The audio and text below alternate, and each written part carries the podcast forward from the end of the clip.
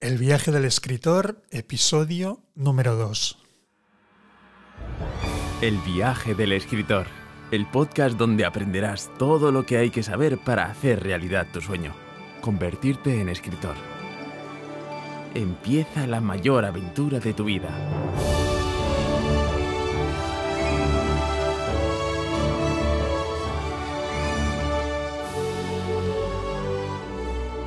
Bienvenidos y bienvenidas al viaje del escritor, el podcast donde hablamos sobre cómo escribir, publicar o promocionar un libro, pero también del funcionamiento del sector editorial y de la importancia de escribir de forma persuasiva si eres una empresa, un profesional o un emprendedor. Dedicamos el episodio de hoy a cómo superar el síndrome del impostor y el miedo a escribir, pero antes de empezar me gustaría hablaros de la consultoría editorial, donde os pueden ayudar a transformar vuestra experiencia profesional en un libro y también a mejorar la comunicación de vuestra empresa o emprendimiento. Más información en laconsultoriaeditorial.com. Bueno, como ya sabéis, dedicamos el episodio de hoy a hablar de cómo superar el síndrome del impostor y el miedo a escribir. Yo creo que es importante empezar precisamente por conocer los antecedentes, saber un poco cómo nació este concepto. Es interesante porque eh, fue acuñado por primera vez en 1978 por parte de dos psicólogas norteamericanas, Pauline Clance y Susan Ims, quienes durante cinco años lo que hicieron fue llevar a cabo un estudio sobre más de 150 mujeres que tenían una particularidad, ¿no? Y esta particularidad era que eh, destacaban, eran mujeres brillantes que de alguna manera sobresalían tanto a nivel de sus estudios como a nivel profesional. Y lo más curioso del caso es que a pesar de los buenos resultados académicos y del reconocimiento profesional que tenían por parte de sus compañeros y jefes, estas mujeres no eran capaces de disfrutar de sus logros, debido sobre todo a que se sentían unas impostoras. La gran mayoría de las participantes, la gran mayoría de estas 150 mujeres, no se consideraban competentes ni tan siquiera inteligentes, a pesar ¿no? de las pruebas objetivas, creían que quienes las elogiaban estaban completamente engañados. También es muy curioso porque muchas se justificaban diciendo que habían sido, por ejemplo, admitidas en la universidad debido a un error en las pruebas de acceso, incluso cuando se les preguntaba por sus calificaciones, aseguraban que sus altas notas eran el resultado de la suerte o directamente de que sus profesores habían, las habían evaluado de forma errónea. También es muy interesante porque una de las responsables del estudio, la psicóloga Pauline Clance, también sufrió del síndrome del impostor cuando estudiaba en la universidad. Y cada vez que tenía un examen se paralizaba por el miedo a fracasar, incluso después de completar los exámenes, que por cierto siempre superaba con notas excelentes, todavía sentía que no, había, no lo había hecho lo suficientemente bien.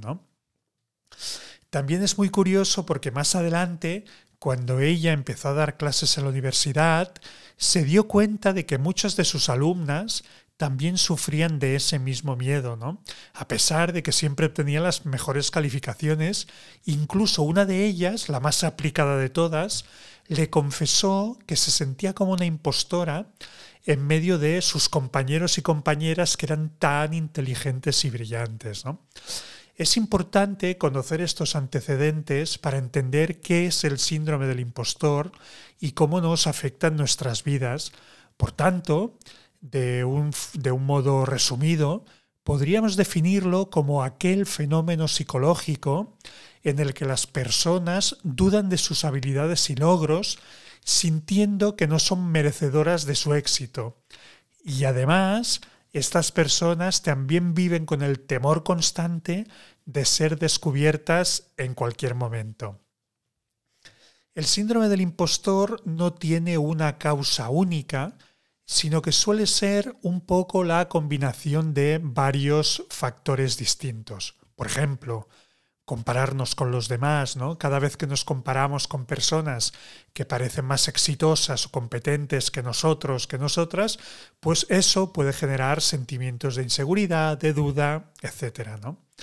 Otra de las causas podría ser el hecho de exponernos en las redes sociales, ¿no? Es obvio que las redes sociales son una herramienta muy útil, súper útil para ganar visibilidad y, llegar a más personas, pero también es obvio que la cara B de estas redes sociales es que muchas veces esta exposición constante a las opiniones y las críticas de los demás pues puede llegar a generar el miedo al rechazo o incluso la ansiedad por tener que estar siempre perfectos a los ojos de los demás, ¿no? Otra posible causa sería también el miedo al fracaso, es decir, hay muchas personas que asocian el fracaso con sentimientos de derrota, de incapacidad, incluso de vergüenza, cuando en realidad estas experiencias pueden ser realmente grandes oportunidades de aprendizaje. ¿no? Otra posible causa del síndrome del impostor sería tener una baja autoestima ese bajo autoconcepto de nosotros mismos es una de las principales causas de este fenómeno psicológico, ya que sencillamente al no sentirnos valiosos, al no sentirnos valiosas, acabamos quitando importancia a nuestros propios logros. ¿no? Bueno, ah, ya hemos dado bastantes pistas sobre cómo se siente alguien que sufre el síndrome del impostor. Y lo más probable, lo más seguro es que a estas alturas ya estés pensando en tu propia experiencia. Eh, así un poco a modo de resumen, yo diría que los, estos síntomas de los que vamos a hablar ahora son comunes en las personas que experimentan este, este síndrome del impostor. ¿no? Pues por lo general atribuyen sus logros a la suerte o a factores externos, ¿no? en lugar de creer que eso que hemos conseguido es fruto de nuestras propias habilidades o esfuerzos. Otra, otra de, estas, de estos síntomas sería el hecho de tener dificultades a la hora de aceptar elogios o también cuando nos comparamos constantemente con los demás. También es muy probable que sintamos, sientan ansiedad o miedo a ser descubiertos, ¿no? Como unos fraudes o unos impostores. Por otro lado, también es muy típico que estas personas se esfuercen constantemente, ¿no? Para ser, para parecer perfectos en todo lo que hacen, también suelen establecer objetivos que son poco realistas, ¿no? con lo cual muchas veces tienden a sobrecargarse de trabajo. Ah, también es muy, muy común que sientan inseguridad o dudas sobre sus habilidades y capacidades, como comentábamos antes. Y un poco ligado a todo esto, también es bastante probable que las personas que sufran el síndrome del impostor eviten optar a oportunidades de crecimiento o, oportunidades laborales o al desafíos, ¿no? Por, ese miedo realmente al fracaso, ¿no? Entonces, yo creo que al final el síndrome del impostor está íntimamente ligado con lo que pensamos sobre nosotros mismos y sobre el mundo que nos rodea, y de ahí la importancia de saber qué son las creencias y cómo funcionan. ¿no? Al final una creencia no es nada más que una idea o un pensamiento que asumimos como cierto y que nos sirve, entre otras cosas, para dibujar una especie de mapa de cómo es el mundo y cómo debemos vivir en él. Por tanto, podemos afirmar que de la misma manera que existen creencias que nos potencian, que nos impulsan a ser mejores, también existen otras que nos limitan y condicionan negativamente nuestras vidas.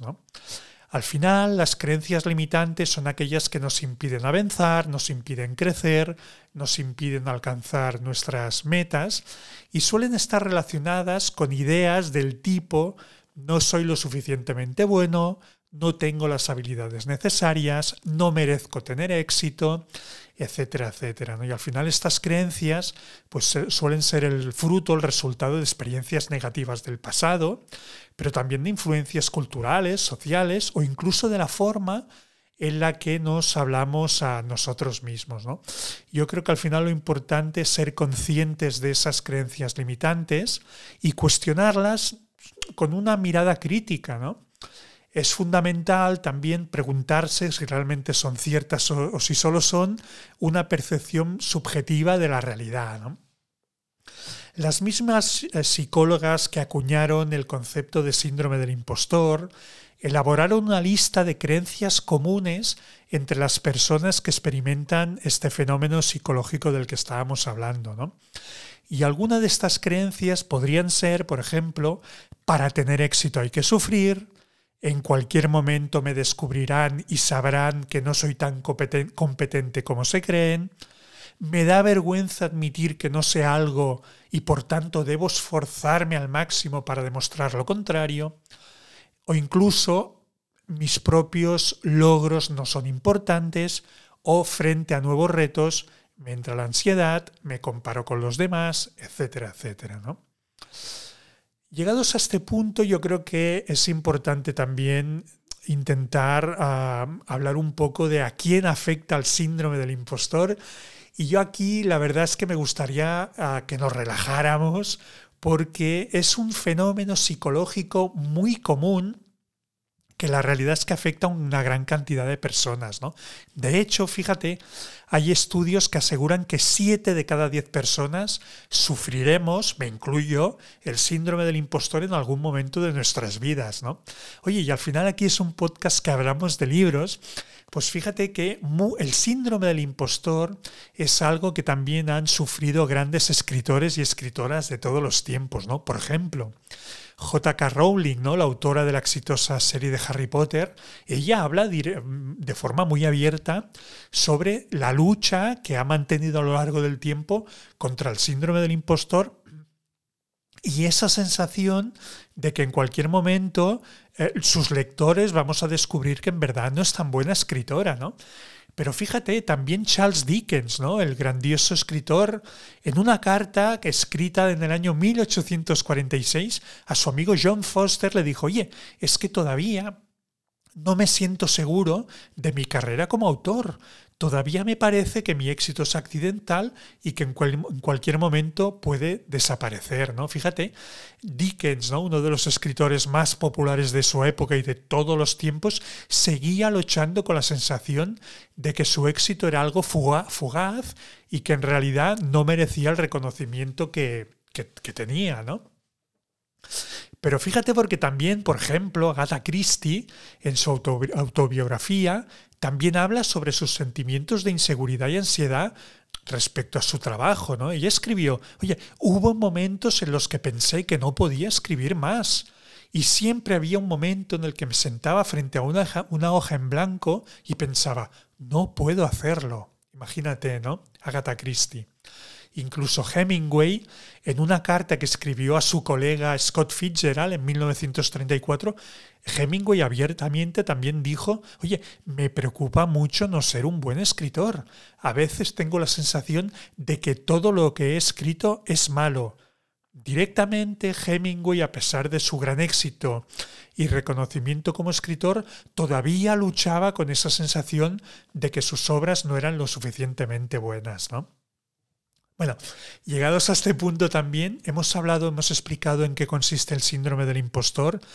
Ya habéis visto que afecta, ha afectado y seguirá afectando a escritores y a escritoras de la misma manera que afecta, tal como decía, a siete de cada diez personas en el mundo. Y para superar ese síndrome del impostor, sobre todo eh, relacionado con el mundo de la escritura, es decir, cómo superar el síndrome del impostor y el miedo a escribir, yo lo que os propongo son cinco pasos muy sencillos para realmente poder encarar el proyecto de vuestro libro de forma mucho más sana, mucho más higiénica y sobre todo atrevernos a dar el paso, ¿no? Que hablábamos en el primer episodio del podcast. Fíjate y yo creo que el primer paso para superar el síndrome del impostor y el miedo a escribir es hacernos preguntas inteligentes. Y para mí una pregunta inteligente no tiene nada que ver con el coeficiente intelectual de una persona, sino más bien con su habilidad para formular preguntas de manera clara, de manera honesta y para responderlas con la misma precisión y profundidad. Es decir, hacernos preguntas que sean claras, directas y sobre todo no engañarnos, ¿no? Por tanto, yo a lo que te invito es que te que respondas a preguntas como por ejemplo, ¿por qué quieres escribir un libro, no? Y aquí es interesante porque no importa si lo quieres hacer, si lo que quieres hacer es una primera novela, un cuento para tus hijos, un ensayo donde compartir tus años de experiencia profesional o si quieres empezar una carrera como escritor o escritora profesional, ¿no? Todas las respuestas son correctas, lo más importante es que tengas claro tu por qué y por tanto es básico que te respondas a esta pregunta, ¿no? ¿Por qué quieres escribir ese libro? Otra pregunta inteligente, otra pregunta interesante sería ¿qué libro escribirías si no tuvieras miedo? ¿No? Esta es una cuestión clave porque a partir de aquí lo que haremos será construir los cimientos de tu futuro libro. Yo te invito a que te lo tomes como un juego, a que te lo tomes como un experimento pero intenta ser lo más detallado, lo más detallada y preciso posible, ¿no? Cuando piensas en tu futuro libro, ¿qué contenidos te imaginas, ¿no? ¿De qué te gustaría hablar? ¿Cómo sería ese libro? Por otro lado, otra de estas preguntas sería cuáles son tus expectativas con el libro, ¿no? Es decir, ¿qué te gustaría conseguir? ¿Aspiras a ganar autoridad y posicionarte como un referente en tu sector? ¿Te gustaría convertirte en un bestseller? Fíjate que es muy importante nuevamente que te respondas de forma sincera y honesta, porque en función de esas, expectativas, más tarde deberemos poner en marcha unas u otras estrategias. ¿eh? Por tanto, para superar el síndrome del impostor y el miedo a escribir, el primer paso sería hacernos preguntas inteligentes. El segundo paso sería identificar nuestras creencias limitantes, ¿no? Ya hemos hablado del síndrome del impostor, hemos hablado de las creencias y es muy probable que te estés subestimando, ¿no? Y que estés permitiendo que ese miedo al fracaso y la inseguridad te impiden avanzar en tu, en tu escritura. Por tanto, yo lo que te diría es, cuando piensas en escribir tu libro, cómo te autosaboteas, ¿no? Es decir, qué te dices exactamente para no hacerlo, ¿no? ¿Qué excusas te pones, ¿no? O cuáles serían, en definitiva, tus creencias limitantes. Si me permites compartir mi propia experiencia, en mi caso me decía cosas como ¿quién eres tú para escribir un libro? o a quién le va a interesar tu historia, ¿no? Pues fíjate que una vez identifiqué esa vocecita que me autosaboteaba, como mínimo supe quién era el enemigo y contra quién tenía que luchar, ¿no? Por tanto, segundo paso, después de hacernos esas preguntas inteligentes, te invito a que identifiques tus creencias limitantes y que lo hagas sin miedo, porque al final se trata de hacernos nuestros mejores amigos y es muy importante que una vez las hayas identificado, como mínimo sabremos contra qué debemos, a qué debemos enfrentarnos. El paso número tres sería identificar tus fortalezas personales y profesionales. Yo creo que aquí es muy, es muy importante y lo que te invito es que pienses en todas las veces a lo largo de tu vida en las que te has enfrentado a algún reto que de entrada te parecía como un escollo insalvable, ¿no? Te parecía un desafío totalmente insuperable. ¿Tú recuerdas los nervios, la incertidumbre, incluso las noches sin dormir? ¿Y recuerdas también cómo te sentías una vez habías superado esos retos? Yo creo que en el fondo no podías evitar echar la mirada atrás y dibujar una sonrisa en tu rostro y pensar, oye, pues realmente no había para tanto, ¿no? Entonces yo, yo, estoy seguro ¿no? de que lo hiciste y por experiencia propia, después de todos estos libros que he escrito, yo te puedo prometer, te puedo asegurar que sucederá lo mismo con tu libro. ¿no? Es decir, cuando te lances a la piscina, cuando te enamores del proyecto y cuando empieces a construir ese libro, cuando empieces a escribirlo, te darás cuenta que realmente no había para tanto, pero para llegar ahí lo que te invito es que hagas un listado detallado de tus propios logros personales, ¿no? De todas esas pequeñas victorias que has ido consiguiendo a lo largo de tu vida y haz lo mismo también con tus logros profesionales, ¿no? Porque al final, y, hazlo, no, no, dejes nada en el tintero, ¿no? Es decir, busca, eh, recuerda todas esas veces en las que has buscado la excelencia, cada vez que te han ascendido en el trabajo, cada vez que has emprendido, cada vez, cada vez que has conseguido una conquista en el ámbito profesional y en el ámbito personal, ¿no? Y después responde estas preguntas. ¿Cómo te sientes? ¿no? ¿Cómo te sentías después de haberlo superado? Anota esa información, revísala y seguramente descubrirás lo que te decía ahora, ¿no? que a lo largo de tu vida has superado retos mucho más importantes que escribir un libro y te aseguro que si lograste superarlos entonces también podrás hacerlo precisamente con tu libro. ¿no? El paso número cuatro sería empezar a trabajar la estructura del libro y para eso lo que te invito es que eh, reflexiones sobre la pregunta que te planteaba anteriormente, que era ¿qué libro escribirías si no tuvieras miedo? ¿no? A partir de ahí, a partir de esa premisa, te propongo que hagas un brainstorming y anotes las 10 ideas fundamentales que te gustaría transmitir y que perfectamente podrían convertirse en los 10 capítulos de tu libro, sobre todo si lo que quieres es escribir un ensayo en el que compartir tu experiencia profesional, ¿no? En cambio, si lo que quieres es escribir una novela, pues oye, empieza por pensar la trama, cómo son los personajes, y una vez tengas clara esa idea, lo que te propongo es que la resumas y lo hagas en forma de sinopsis, ¿no? Es decir, que de alguna manera te inspires en tus novelas, en tus autores y autoras favoritas, que cojas esos libros que forman parte de tu biblioteca personal, que te inspires en la sinopsis, en la contraportada que vas a encontrar y que escribas como experimento, como ejercicio de visualización, cómo sería la sinopsis de tu propio libro, ¿no? Y que luego toda esa información la ordenes, por ejemplo, en 15 capítulos que podrían ser perfectamente los que acaban eh, formando parte y estructurando tu, tu novela, ¿no? Empieza por enumerarlos, pon un título provisional para cada uno de ellos y luego escribe un párrafo en cada capítulo que describa lo que sucederá y al final de este proceso, casi sin querer, casi como si fuera un juego, tendrás en, en tus manos el primer borrador del guion de tu novela, ¿no? Oye, y paso número 5 para acabar sería, vamos a jugar, diseña la portada de tu libro. En el paso anterior comenzaste a trabajar la estructura del libro y ahora creo que es hora de hacer lo mismo con la portada, no, no se trata, no te preocupes, no se trata de hacerla perfecta, pero es un ejercicio excelente para visualizar cómo podría verse en el futuro.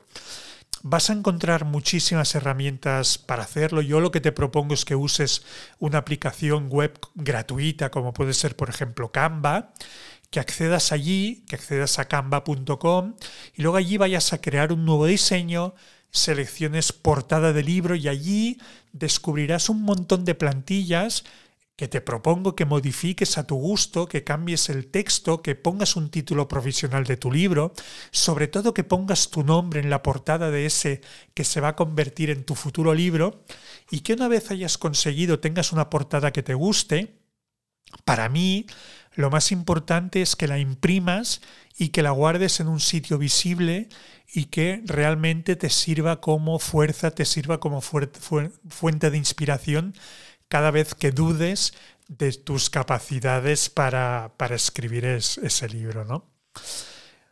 Bueno, yo creo que seguir estos pasos no solo te ayudarán a superar el síndrome del impostor y el miedo a escribir, sino que también te ayudarán a trabajar tu creatividad y espero que también te ayuden a pasar un rato divertido, ¿no? Porque creo que es así como deberías afrontar la escritura de tu libro, como un reto que te dibuje una sonrisa en el, en el rostro. Bueno, pues muchísimas gracias. Hasta aquí el episodio de hoy. Ya sabes que si tienes cualquier duda o sugerencia, puedes dejarme tus comentarios y si te ha gustado el contenido, te doy las gracias por suscribirte y regalarme tus valoraciones de 5 estrellas en Spotify y en el resto de plataformas. Un saludo y hasta la próxima.